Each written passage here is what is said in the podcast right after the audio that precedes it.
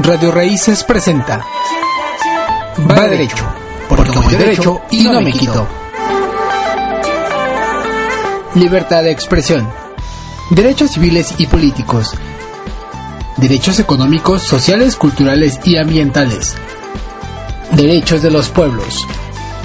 Abraham Cornejo y Oscar Borrera te mantienen informado del acontecer de los derechos humanos en México y el mundo. Va derecho, porque voy derecho y no me quito. Comenzamos. Hola, ¿qué tal? Bienvenidas y bienvenidos una vez más a su programa Va Derecho Radio. Pues ya en esta segunda emisión, en esta ocasión, les tenemos eh, el tema del feminicidio.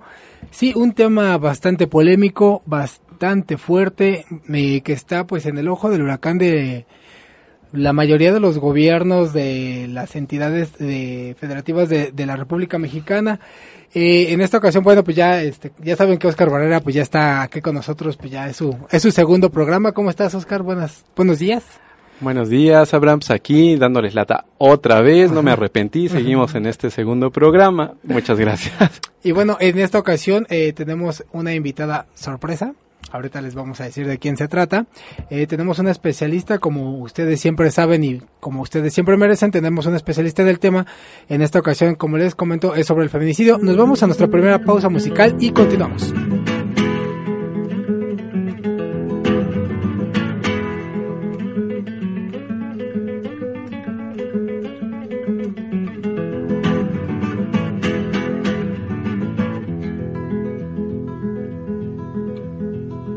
Me estremeció la mujer que empinaba a sus hijos hacia la estrella de aquella otra madre mayor. Y como los recogía del polvo teñido para enterrarlos debajo de su corazón. Me estremeció la mujer del poeta, el caudillo. Siempre a la sombra y llenando un espacio vital. Me estremeció la mujer que incendiaba los trillos. De la melena invencible de aquel alemán.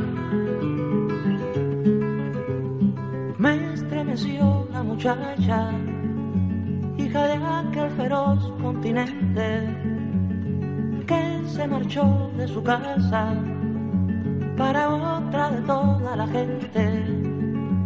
Me han estremecido un montón de mujeres, mujeres de fuego, mujeres de nieve, y me han estremecido un montón de mujeres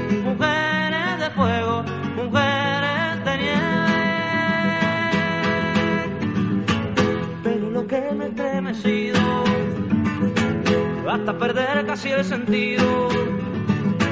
Lo que a mí más me ha estremecido son tus ojitos, mi hija, son tus ojitos divinos. Pero lo que me ha estremecido, hasta perder casi el sentido.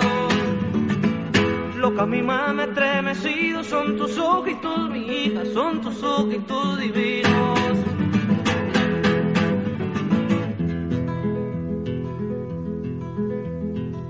Me estremeció la mujer que parió once hijos. En el tiempo de la harina y un kilo de pan.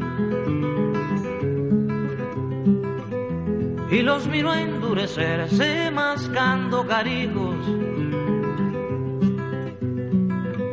Me estremeció porque era mi abuela además. Estremecieron mujeres que la historia notó entre laureles y otras desconocidas gigantes que no hay libro que las aguante. Me han estremecido un montón de mujeres, mujeres de fuego, mujeres de nieve y me han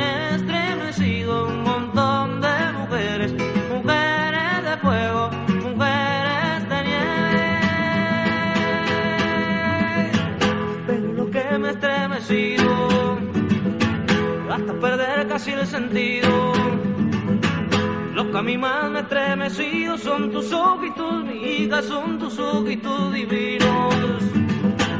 Pero lo que me estremecido, hasta perder casi el sentido. Lo que a mí más me estremecido son tus ojitos, mi hija, son tus ojitos divinos.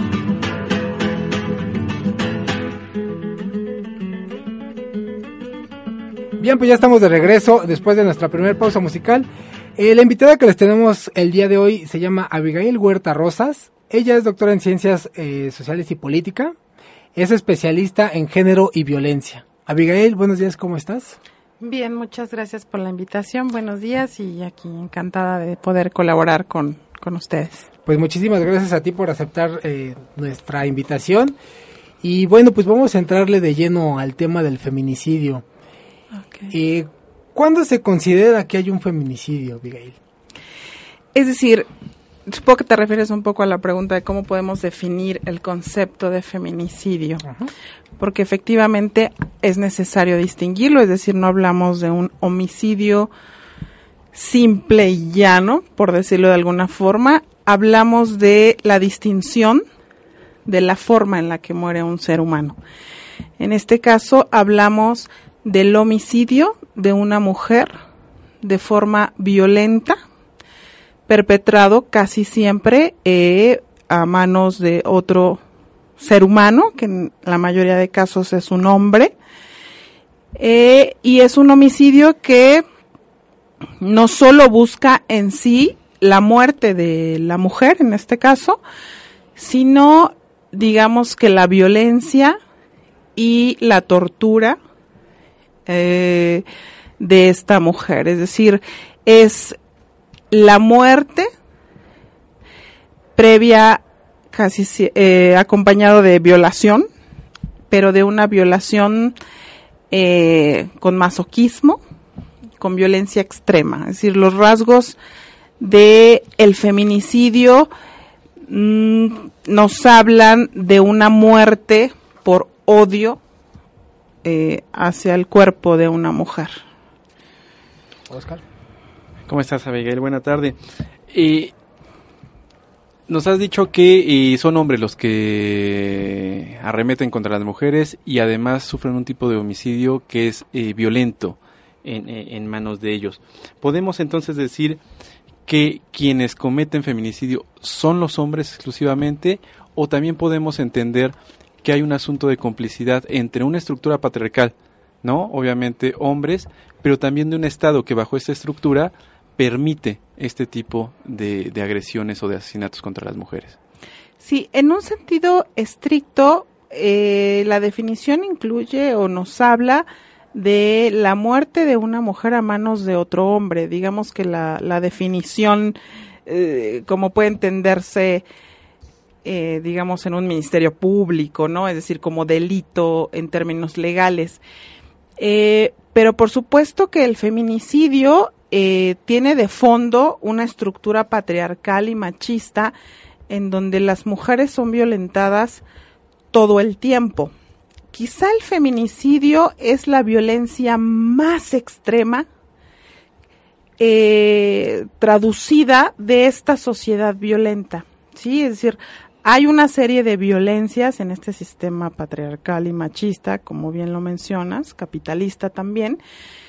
Hay un tipo de violencia muy especial hacia las mujeres, pero el feminicidio como esta violencia extrema, perpetrada o traducida en su cuerpo, en este cuerpo torturado, violado, mutilado, eh, a un cuerpo al que le arrancan las uñas, le muerden los pezones, es penetrada, eh, según estudios periciales, en muchos cuerpos eh, con objetos punzocortantes, con eh, astillas de, madera, es decir, es esta violencia extrema perpetrada hacia el cuerpo de esta mujer, que además se sabe muere lentamente, al final muere, ¿no?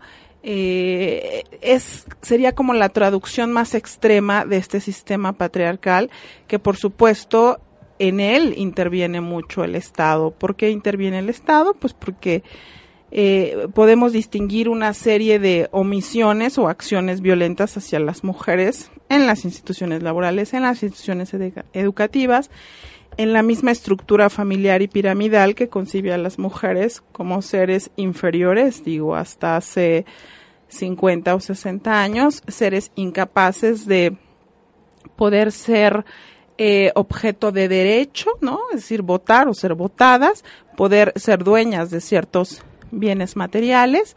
Hasta hace 150 años se discutía inclusive si las mujeres eran seres humanos o no eran seres humanos. Es decir, si venimos de toda una estructura violenta per se, es decir, que abusa de las mujeres. Pero el feminicidio cobra rasgos muy particulares y en él, digamos, yo diría, se traduce esta violencia extrema que se puede definir como eh, un odio exacerbado hacia el cuerpo de una mujer. Es decir, eh, es la muerte de una mujer por el solo y único hecho de ser mujer. Eso yo quisiera que se, que se resaltara como un rasgo fundamental. Si, es como si fuera un delito haber nacido con un cuerpo de mujer, como si fuese un delito delito que debe ser castigado y que se castiga, según las cifras, iremos viendo, eh, con el homicidio denominado feminicidio. Ok, pues ahí está una definición bastante extensa, pero que eh, cabe resaltar que es una muerte de una mujer por el solo hecho de serlo. Que este se tiene que castigar a esa mujer por el simple hecho de, de que es del sexo femenino. Pero bueno, ahí está, eh, la definición que nos da nuestra especialista. Vamos a nuestra primera pausa musical. Eh, las redes sociales que tenemos para ustedes son arroba va derecho radio en Twitter y en Facebook estamos como va derecho radio. No se vayan, continuamos. Cuando cambia el rojo color del cielo por el blanco color de paloma se oyen las campanas de los hombres que levantan sus sonrisas de las lomas. Después que entre pecho y pecho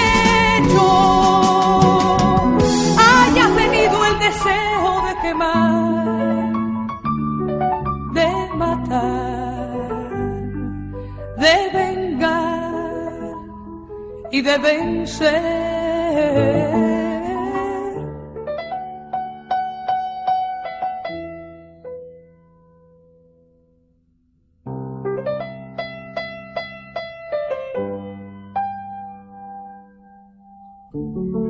Cuando no se olvida que no hay libertad regalada sino tallada sobre el mármol y la piedra, de monumentos llenos de flores y de tierra, y de los héroes muertos en las guerras. Se tiene que luchar y ganar, se tiene que vivir y amar, se tiene que reír y bailar se tiene que morir y crear.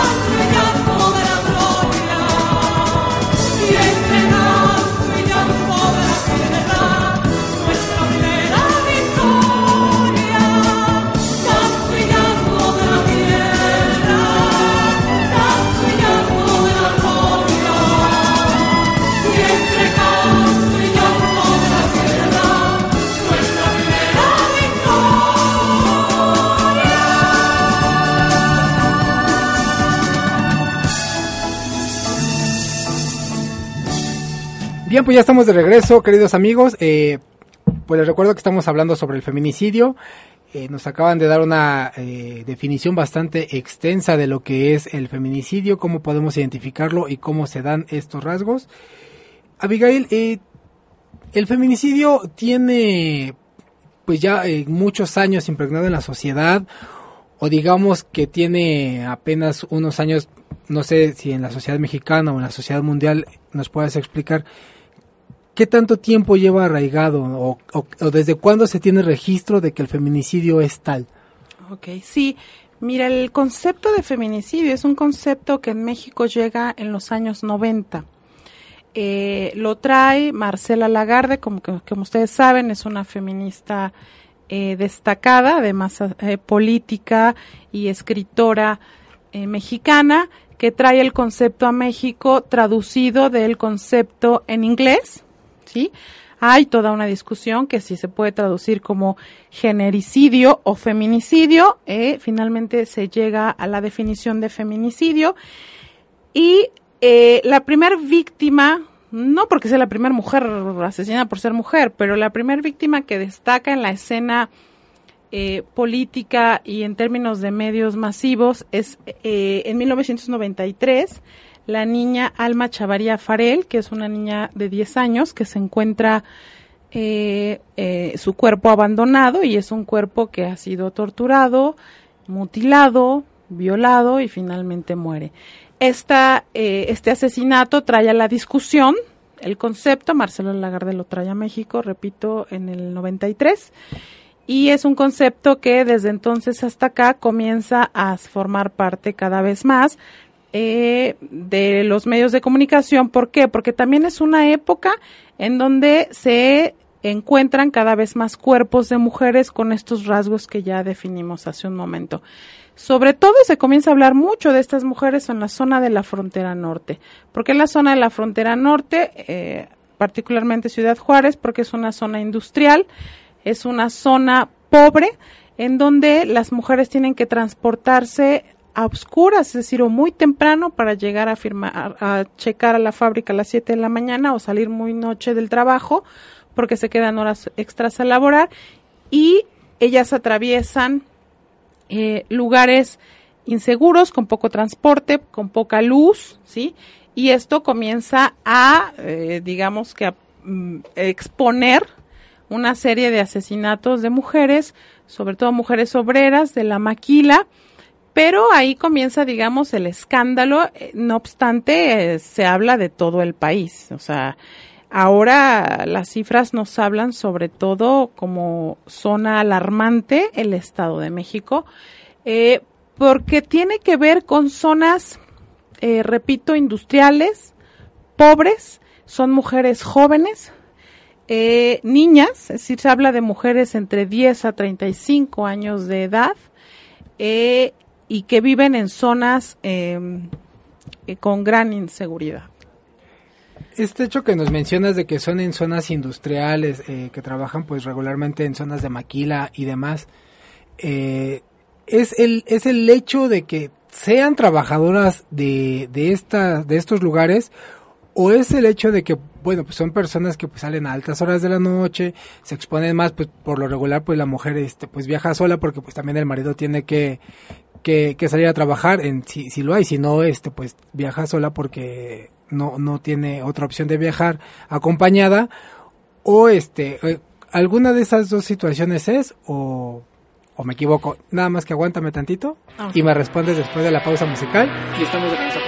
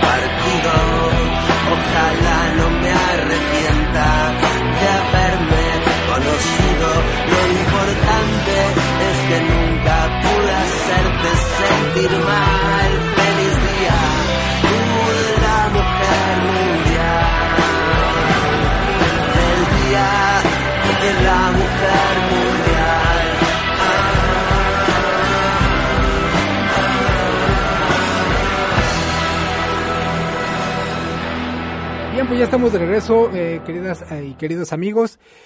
Eh, estamos platicando con Abigail Huerta Rosas, eh, ella es especialista en género y violencia, y estamos abordando el tema del feminicidio. Eh, nos quedamos en la pregunta, Abigail, ¿las mujeres son eh, violentadas en estas zonas industriales y porque son precisamente esas zonas porque trabajan en maquilas? o este pues se da porque viajan solas, porque pues no hay quien las acompañe. ¿Por qué se? Sí, podríamos decir que es una conjunción de varios elementos. El primer elemento que yo destacaría es ser mujer, eh, ser mujer pobre, ser mujer en una zona industrial y además donde hay eh, el sistema de justicia, el sistema legal es sumamente ineficaz, corrupto y violento, ¿sí? Eh, es decir, es una conjunción de elementos culturales, sociales y políticos, ¿no? económicos también, que lleva a, a que el cuerpo de una mujer sea más vulnerado socialmente. Es decir, no significa que en las zonas de clase alta o con mayor seguridad no haya violencia hacia las mujeres. Sí la hay, por supuesto. Eh, pero lo, y la infraestructura o los medios con los que se cuenta eh, nos habla de cifras, por supuesto, mucho más bajas. En este caso, hablamos de condiciones de vulnerabilidad eh, para el hecho de ser mujer. Ahora, son mujeres que en muchas de las ocasiones mueren a manos no solo de desconocidos en la calle, también hay que decirlo a manos de la pareja o la expareja o alguien conocido por ellas. Eh, es decir, el feminicidio no solo se perpetra por alguien desconocido, sino también por alguien conocido, casi siempre pareja sentimental o sexual de esta mujer. Eh, y los rasgos mm, del asesinato son también de este tipo, es decir, mujeres matadas con saña y torturadas. Ustedes podrán encontrar muy comúnmente, por ejemplo, en las primeras planas de los periódicos, estos amarillistas que venden mucho por una foto impactante. Cuando se trata de mujeres, si ustedes leen el encabezado, seguramente encontrarán, ¿no? Am- eh, muerta a manos de su mm, esposo por celos, eh, por inseguridad, por, si me explico, es decir, es sumamente común que una mujer sea asesinada con estos rasgos, repito, eh, a manos de un hombre que puede ser su pareja o su expareja o alguien conocido, vecino o alguien desconocido. Es decir, hablamos de un ambiente violento en el espacio privado y también en el espacio público. Eh, el feminicidio te habla de que el violento fuera de casa, por ejemplo, lo es al interior de la casa, ¿no? El feminicida, por supuesto que lo es al interior del hogar, eh, y son mujeres, eh, cuando la muerte es a manos de la expareja, que padecieron violencia por un largo periodo de tiempo desde un comienzo de la relación. Y son mujeres que al momento que deciden terminar con esta relación, el precio, por desgracia, eh, puede ser la muerte de esta forma. Cuando hablamos del espacio privado, cuando hablamos del espacio público, es eh, los argumentos que erróneamente se dan es porque iban noche o porque, porque cruzaban por esa calle si se sabía que era insegura o porque iban vestidas de tal forma. No, finalmente nos habla de un medio sumamente inseguro y de una corrupción donde eh, se ha denunciado muchos casos donde las ha, incluso ha habido mujeres que sobreviven a, a, esta intención de feminicidio, son violadas y que después van y denuncian y simplemente no se hace nada. Es decir, se considera que el 90% de casos de feminicidio eh, no son resueltos. Las familias eh, protestan, luchan, eh, demandan en el caso de los de las madres, sobre todo de estas mujeres que muchas dejan niños, porque muchas son madres solteras, son muertes violentas y que no se resuelven los casos. Ok, bueno, pues vamos a una pausa musical. El tema está interesantísimo y regresamos.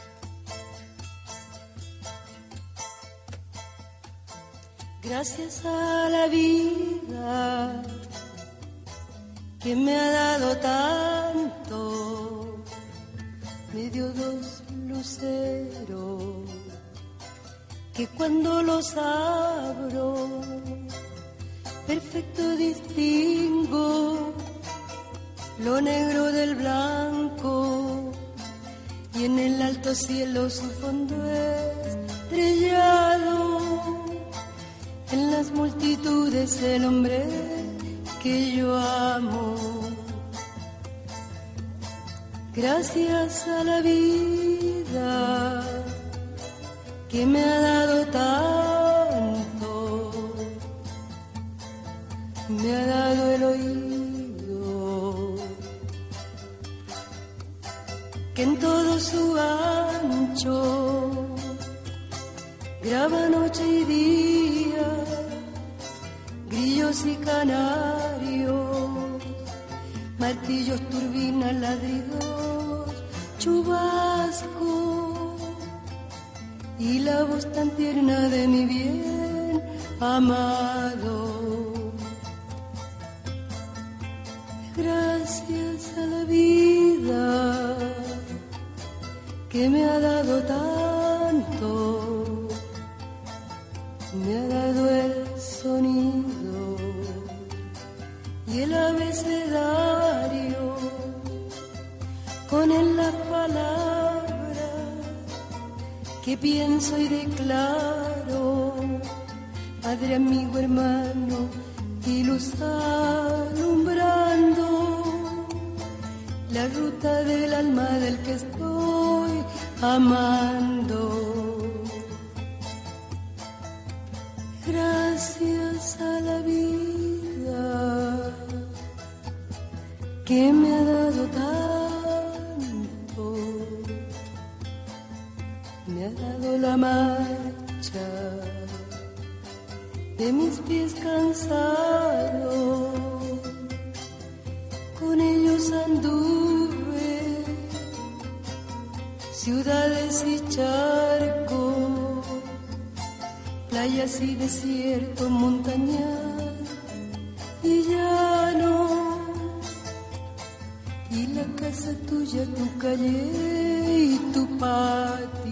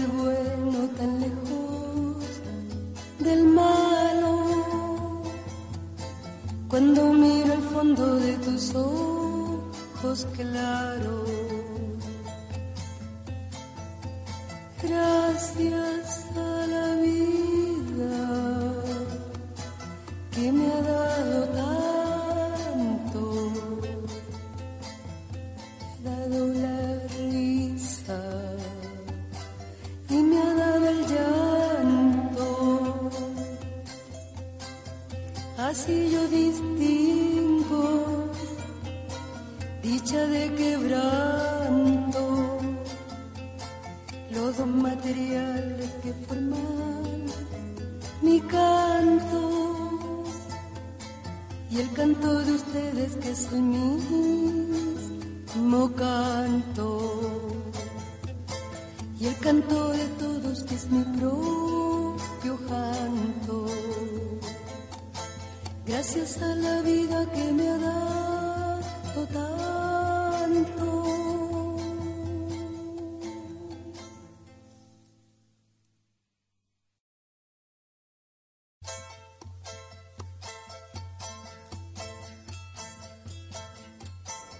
Bueno, estamos acá de regreso en Va Derecho conversando con Abigail Huerta Rosas sobre eh, el feminicidio. Abigail, eh, ¿cuál ha sido el papel del, Estado, no, de las instituciones de procuración y administración de justicia ante eh, este asesinato eh, de odio hacia el cuerpo de las mujeres, a pesar de que existen leyes como la de General de Acceso a las Mujeres a una vida libre de violencia, existen alertas de género en algunos estados como Chihuahua, Jalisco, Morelos, eh, los 11 municipios del Estado de México, Nuevo León y otros que están en la lista. ¿El Estado qué ha hecho? Pues yo creo que el Estado ha cumplido la función de mm, el reflejo de la sociedad, es decir, efectivamente eh, la ley eh, de protección a, a, una vida sin violencia a las mujeres fue un gran avance, digamos que en términos de materia legal. Es decir, esa ley es una ley que obliga a los estados, a las legislaciones locales, a eh, reformular los delitos en torno a violencia, si toman en cuenta, por ejemplo, eh, los actos de omisión, ¿no? Y que eso lleve a, una situación de violencia o acoso, por ejemplo, en el caso de las mujeres, acoso laboral, todo eso se puede denunciar. O sea, de verdad es una ley que uno la revisa y es, está muy completa. Eh, pero finalmente lo que se dice es, se va a dejar al criterio del Estado que esta ley baje y que se pueda eh, castigar este tipo de delitos. Y ahí las instituciones en concreto, por ejemplo los ministerios públicos, cuando tú llegas y denuncias cualquier tipo de violencia, en el caso de las mujeres, pues te enfrentas al criterio de un ser humano, que es el que está atrás de ese escritorio y que te va a escuchar o te va a decir pasas o no pasas mereces o no mereces ser escuchada, mereces o no mereces ser tomada en cuenta como víctima de un delito. Y esa es la parte más complicada que yo diría, porque si bien es cierto que eh, es una ley que de 2007 para acá nos habla de que se ha avanzado, ¿cómo bajas eso a la cultura machista o a la cultura violenta que ve como normal? Pues que si una mujer es violentada en la calle porque usaba minifalda, pues que, puede ¿qué puede demandar esa mujer, no? Es decir, esa es la parte más difícil de entender, cómo sensibilizas a esa sociedad ante algo que eh, lo que tiene que haber es un conocimiento una, digamos, empatía ante esa persona que viene y, y, y, dice fui violentada de esta forma, ¿no? Eh, por supuesto que esta omisión o esta falta de justicia en términos legales eh, no solo tiene que ver con el caso de la violencia hacia las mujeres, ocurre con todo tipo de delitos. Sabemos, por desgracia, que vivimos eh, en un estado donde el sistema de justicia es sumamente ineficiente. Eh, pero bueno, hablando del caso que aquí nos atañe, yo diría que además se enfrenta a la peculiaridad de que casi siempre quien está del otro lado de ese escritorio es un hombre. Y aunque fuese una mujer, la misma estructura de ese sistema legal o de justicia o político y económico es una estructura piramidal, es una estructura de poder. O sea, es decir, el hecho de que lleguen mujeres, por ejemplo, a legislar, no nos garantiza de que haya más justicia o sensibilidad ante esa problemática que viven las mujeres. Por desgracia, en la mayoría de casos, me atrevería a decir, las mujeres que llegan a ocupar puestos de poder en términos políticos y económicos y de decisión, son mujeres que saben que para haber llegado ahí tuvieron que haberse eh, moldeado o ajustado a este sistema piramidal, injusto por sí mismo, porque si no, simplemente no llegas. Entonces, llegar ahí digamos que son, eh, llaman algunas feministas, eh, mujeres que se tienen que volver hombres para poder estar ahí. Entonces es difícil apelar a un eres mujer porque no hay una empatía ante nuestra condición de mujer. Porque algunas de estas mujeres dirían, sí, soy mujer, pero soy una mujer con poder. Con el poder que detentan también los mismos hombres. Y no es que no sean mujeres que padezcan violencia de género en estas cámaras o en estos sistemas legales. Yo estoy segura de que también la padecen y son discriminadas en ese mismo juego de poder, pero son mujeres que están detentando ese poder. Y bueno, lo que uno dice ante, o uno esperaría eh, ante esta eh, idea de sensibilizar más es, pues necesitamos pensar en lo que está padeciendo la mayoría de la población, que somos las mujeres que no tenemos ese poder patriarcal y machista, ¿no? Bien, pues eh, estamos hablando, está muy interesante todo lo que nos comenta Abigail. Ahorita eh, tengo yo precisamente algo que precisarte en, en este en este punto y eh, bueno, pues vamos a una pausa musical y regresamos.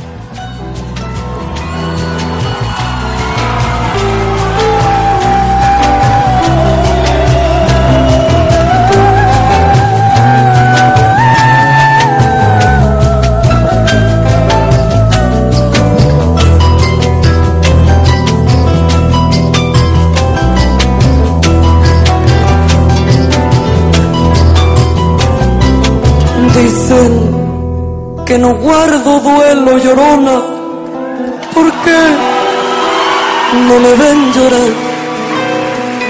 Dicen que no guardo duelo llorona, porque no me ven llorar.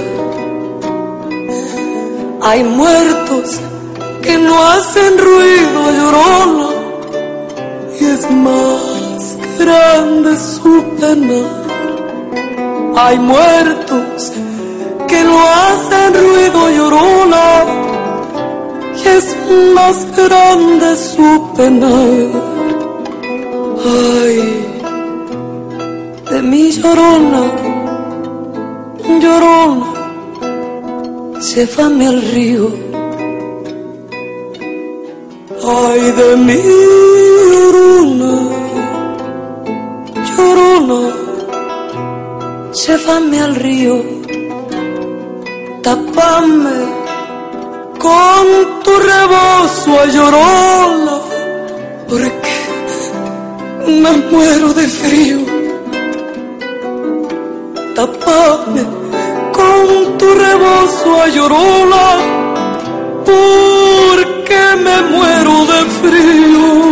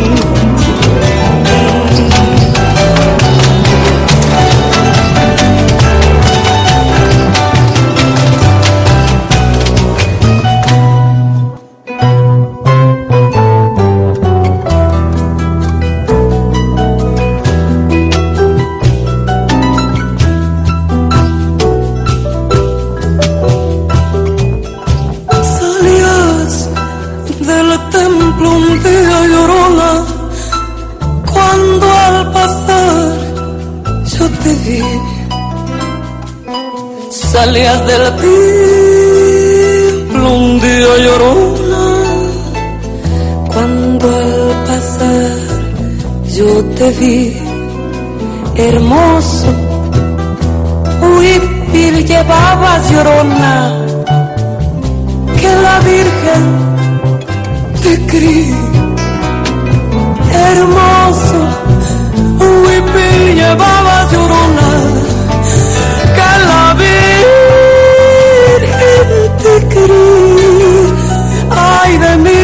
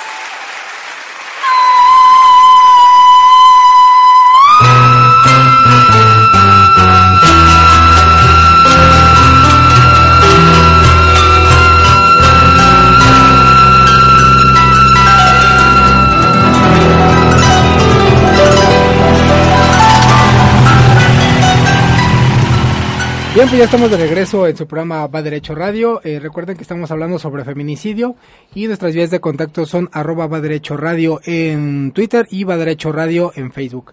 Eh, Abigail, nos estabas contando, ¿no? Ahorita de, de que incluso, eh, aunque está la figura de un hombre atrás de, de un escritorio en el Ministerio Público, ¿no? Y pues muchos han- casos se han sonado, ¿no? De que llega la, la, la mujer a tratar de denunciar, llega con minifalda y dice, pues cómo no quiere que la, que la molesten señorita si viene en minifalda. ¿No? ¿Cómo, ¿Cómo hacemos para sensibilizar? O incluso hasta las mujeres, ¿no? También en, en cuestiones laborales, en, en alguna oficina de, de trabajo de- del sur de la ciudad, me, me tocó a mí que una compañera me dijo, no, pues es que como no quiere que fulanita le digan de cosas si viene con, con mayones o si viene arreglada con escote. Incluso hasta las mismas mujeres como que no tienen esa perspectiva o esa visión de género o esa sensibilización, ¿no? De que pues ellas también pueden formar parte en algún momento de algún acoso, ¿no? ¿Cómo le hacemos para sensibilizar tanto a los hombres que están detrás de los ministerios públicos como a las mujeres que trabajan pues en oficinas públicas, aunque no sean funcionarias de gran nivel? ¿Cómo le hacemos para esa sensibilización? Sí, sí, totalmente de acuerdo. Mira, vivimos en una sociedad bastante tradicional, bastante machista y en ello se va mucho de la violencia, hablando en términos de género y de violencia a las mujeres, mucho de lo que se considera violencia eh, feminicida en este caso. Es decir, eh, me decía alguna vez una feminista alemana, es que debería de haberse detenido el país con tantos asesinatos en Ciudad Juárez, por ejemplo. ¿Por qué no se ha detenido esto? O sea, es inconcebible que esto esté ocurriendo. Y, por ejemplo, no hemos observado ningún tipo, salvo las manifestaciones de los eh, principalmente implicados o afectados, digamos, entre comillas, que son los familiares de estas mujeres, Efectivamente, no ha habido ninguna manifestación social en donde la sociedad, eh, más allá de los familiares, se manifieste públicamente o en términos masivos. Es decir, sí hay una falta de sensibilidad, conocimiento, empatía en términos de género. Y yo lo adjudico mucho al machismo y la sociedad tradicional y patriarcal en la que vivimos esta, esta eh, siempre culpabilizar es tu culpa. No solo pasa con las mujeres, pasa con los niños y las niñas también, ¿no? Eh, si te caíste fue por tu culpa, porque no te fijaste, porque no hiciste bien las cosas. Pues si te pega es porque te gusta, porque sigues ahí, si desde que eran novios te dabas cuenta, ¿no? Y no se cuestiona la misma, la propia estructura que todo el tiempo está reproduciendo, este, si eres mujer debes de ser sensible, si eres mujer eres más débil, si eres mujer, las mujeres no se enojan, si eres hombre debes de ser fuerte, los hombres deben ser los proveedores, los hombres deben ser los que no lloran, los que no son maricones, es decir, todas esas cosas que digo, lo traduzco grosso modo en ejemplos que pueden parecer bastante burdos o cotidianos, pero que nos hablan de esa reproducción diaria de esa violencia y de ese machismo en donde, bueno, pues si una mujer fue golpeada porque no hizo bien las cosas, pues que no es obvio si no las hizo bien. Cuando, eh, o si una mujer fue violada por estar en la calle con cierta ropa o altas horas de la noche, pues él ella se lo buscó. Cuando, por ejemplo, si, si, si eres eh, robado por traer un auto muy caro, un reloj muy caro, eh, y tú vas al Ministerio Público y levantas esa demanda, eh, difícilmente se te diría, pues, ¿por qué trae usted ese coche? ¿Por qué trae usted ese reloj? Y si tú eh, vas eh, denunciando acoso sexual, se te, sí se te diría, ¿y por qué entonces llevabas esa falda? O sea, es, es como inconcebible ver eso, pero sí, coincido contigo, se ve en todos los ámbitos, ¿no? Oscarín. Abigail, pues, pues bien nos dices, ¿no? El poder está pensado desde eh, los hombres, ¿no? Y parece que toda la estructura que existe en la sociedad está dirigida para hombres y curiosamente contra las mujeres. Pero hay algo curioso, eh, hay casos, como por ejemplo lo que pasa en Veracruz, donde eh, hubieron 33 homicidios, 20 desapariciones de mujeres en 2015. Hay una iniciativa de varias organizaciones de mujeres en el estado para declarar la alerta de género y es la propia titular del Instituto Veracruzano de las Mujeres, eh, Eda Res Rebolledo, quien no, no permite que avance esto. ¿Qué sentimiento hay ahí entre estas mujeres, no? Por una parte, que eh, están eh, solicitando que se declare la alerta de género y también una mujer que está diciendo no. Sí, sí, eh, es, tiene que ver con lo que comentaba hace rato, es decir, eh, la estructura en la que vivimos, estructura económica, cultural y social, eh, es piramidal, repito, ¿no? Es decir, están los que tienen el poder y los que no lo tienen, y en ellos se va la economía y en ellos se van las decisiones. El sistema democrático, entre comillas, en el que vivimos es piramidal, es decir, unos cuantos deciden sobre una mayoría de población. Es una estructura piramidal. El capitalismo en eso se fundamenta y nuestro sistema denominado democrático en eso se fundamenta. Y en esa pirámide, si tú quieres ascender, si tú quieres llegar a ese poder, tienes que jugar ese juego. Y muchas de las mujeres que llegan, las pocas que llegan, porque finalmente siguen siendo minoría, lo saben. Y llegar a ese poder implica cuidar ese poder y ello no te habla de una conciencia. Al contrario, diría yo, en la mayoría de casos. Ok, pues vamos a una pausa musical, la última del programa. Si no creyera la locura de la garganta del sinsonte, si no creyera que en el monte se esconde el trino y la pavura, si no creyera en la balanza, en la razón del equilibrio, si no creyera en el delirio, si no creyera en la esperanza, si no creyera en lo que agencio, si no creyera en mi camino, si no creyera en mi sonido, si no creyera en mi silencio, qué cosa fuera, qué cosa fuera la masa sin cantar, un amasijo hecho de cuerdas y tendones, un revoltijo de carnes con madera, un instrumento sin mejores pretensiones, de lucecitas montadas para escena. Qué cosa fuera corazón, qué cosa fuera, qué cosa fuera la masa sin cantar, testaferro del traidor de los aplausos, un servidor despasado en copa nueva, un eternizador de dioses del ocaso, júbilo hervido con trapo y lentejuela. Qué cosa fuera, corazón, qué cosa fuera. Qué cosa fuera la masa sin candela.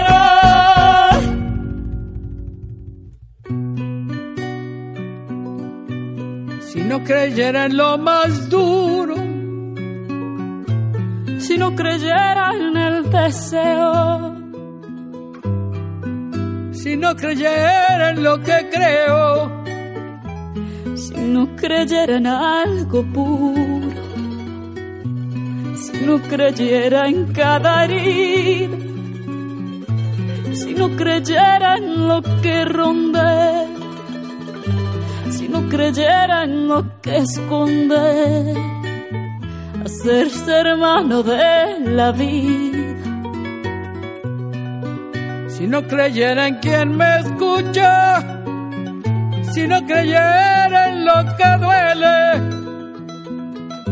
si no creyera en lo que quede, si no creyera en lo que lucha, qué cosa fuera, qué cosa fuera la masa sin cantar, un amasijo hecho de cuerdas y tendones, un revoltijo de carne con madera, un instrumento sin mejores pretensiones, de lucecitas montadas para ser.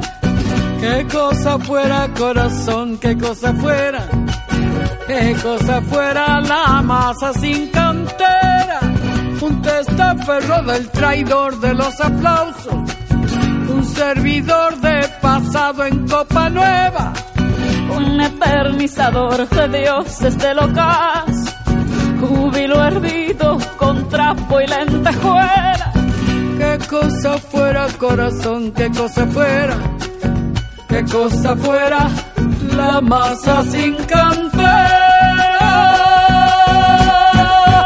Bien, pues ya estamos de regreso en nuestro último bloque de este programa. Les recuerdo que estamos hablando con Abigail Huerta Rosas. Ella es especialista en género y violencia y estamos hablando sobre el feminicidio. Abigail, eh, ¿existe alguna cifra de feminicidios en los últimos por lo menos 10 años? ¿Van en aumento? ¿Van decreciendo?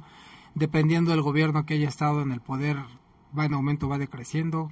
Sí, mira, las cifras que hay, eh, por supuesto, nos hablan de subregistros, es decir, no hay cifras oficiales, o sea, por supuesto, INEGI maneja algunas cifras en términos de violencia, de género, eh, los gobiernos te manejan algunas cifras, no hay un acuerdo, digamos, en ello y tiene mucho que ver con los subregistros, con la ignorancia, me refiero a y querer ignorar estos homicidios, eh, pero hablamos de que en los últimos cinco años se considera que mueren diariamente en este país 8.8 mujeres al día eh, por eh, y, la mayoría de estas mujeres mueren eh, por violencia feminicida, es decir, por violencia a manos de la pareja, expareja o alguna persona desconocida. Cuando hasta hace cinco años se hablaba de siete mujeres, era la cifra, ahora te hablo de 8.8 según el promedio que eh, yo estimo por las cifras que te digo varían. Es decir, hablamos de 3.100 mujeres al año, ¿no? Eh, y hasta hace unos años 2.700 más o menos mujeres, lo que nos arroja 7, más de 8 mujeres al día diariamente, que son mujeres donde un importante porcentaje de ellas muere a manos de su expareja, eh, pareja sentimental o de alguien desconocido. Cuando si de homicidio se trata, en el caso de los hombres, eh, hablamos de que mueren eh, por armas, ¿no? Eh, sobre todo de fuego o eh, punzocortantes y mueren al instante. En el caso de las mujeres, no. Hablamos de esta tortura y esta violencia lenta, donde son violadas eh, y agredidas en su cuerpo, ¿no? Es decir, no encontramos, en el caso de los homicidios a los hombres, eh, o cuerpos que, por supuesto, existe muchísima violencia hacia los hombres en términos públicos, pero no encontramos cuerpos eh, cercenados con el pene abierto o con los testículos quemados y abiertos o los pezones mordidos, como en el caso de las mujeres, ¿no? Pues Abigail, algo más que nos desees agregar, que nos haya hecho falta, que consideres importante, cuál es como la ruta que debe de seguir pues el gobierno Pues yo creo que lo primero es visibilizar, el, eh, creo que este tipo de programas ayudan mucho. Visibilizar implica hablar de esto, está ocurriendo esto, eh, dar sobre todo como un llamado hacia la ciudadanía, porque la violencia hacia las mujeres, repito, no única violencia, eh, se perpetra desde los espacios más eh, privados y más íntimos en donde se le considera un ser superior sobre otro ser, casi siempre las mujeres, ¿no? Oscar, ¿algo más? Solamente y con base en todas esas cifras, lo que hemos visto, ¿qué perspectiva tienen las mujeres ante el feminicidio en México? ¿Qué perspectiva? Eh, ¿Cómo entiendo perspectiva? ¿Qué se puede hacer? ¿Qué exigencias hay hacia los agentes de Estado, hacia este mismo orden de educación, ¿no? de, cultural, de hombres y mujeres que oh, Eh, desgraciadamente, desgraciadamente yo creo que no es nada halagüeño porque esto tiene que ver con la pauperización social y en ella va mucho la violencia, no solo a las mujeres, por supuesto. Hablamos de entre más pobreza, entre más sistemas de justicia corruptos, eh, ineficaces, más se van a dar estos casos, ¿no? Y por desgracia se está dando cada vez más. El Estado de México con estas cifras alarmantes de mujeres que son asesinadas cada día y que además se oculta, no se habla de ello, entonces no pinta bien el escenario, ¿no? Puesto que ni siquiera se mencionan los datos. Eh, entonces no es muy halagüeño. Yo creo que la protesta y la manifestación pública y política que pueda hacer la sociedad es lo único que puede pesar ante este tipo de casos, ¿no? Muy bien, pues Abigail, muchas gracias por haber estado con nosotros. Gracias Eh, a ustedes. ¿En dónde te pueden encontrar nuestros escuchas? ¿Dónde te pueden consultar? Ok, sí, mi correo electrónico es avi-spa, o sea, dice avispa, solo con el guion bajo en medio, 2002, arroba yahoo.com.mx. O Abigail Huerta Rosas, estoy en Facebook también, por el mensajero de Facebook, ahí me pueden encontrar. Bueno, pues muchísimas gracias y pues recuerden que hay que visibilizar a la mujer y pues que no es eh, un objeto ¿no? de la sociedad que nos pertenece a los hombres como para estarla violentando a cada paso que damos y pues eso de estar chiflando y pues válgame la expresión sabroseando a las mujeres en la calle pues no es no, no nos deja nada bueno y no les deja nada bueno a, a ellas porque recuerden que pueden ser sus madres, hermanas, hijas, primas, tías, etcétera, ¿no? Claro, incluso nosotros, ¿no? Estamos allá dentro de, de todo este orden. Habrá que mirar, revisarnos y ver cuánta de esta violencia hacia el feminicidio cargamos cada uno de nosotros. Muchas gracias, Abigail, por acompañarnos. Gracias a ustedes. Pues muchísimas gracias por estar por acá. Eh, la siguiente semana eh, tenemos Amnistía Internacional. Nos viene a hablar sobre su informe 2015-2016. Entonces, pues también va a estar bastante interesante el tema, bastante nutrido. Eh, pues ahí ya vamos a ver una generalidad de violaciones de derechos humanos por doquier en, pues en el país y en el mundo, porque el informe es mundial. Mundial. Entonces, pues ahí, aquí estaremos, mi querido Oscarito. No creo que a México le vaya muy bien, creo que nos va a ir bastante mal a bastante todos mal. y esperemos qué nos dice Amnistía Internacional. Bueno, pues muchísimas gracias, muchísimas gracias a Abigail por estar con nosotros, muchísimas gracias a Jacob allá en los controles, gracias Oscarito por estar eh, en tu segundo Gracias, programa y pues nos escuchamos la próxima. Hasta la próxima.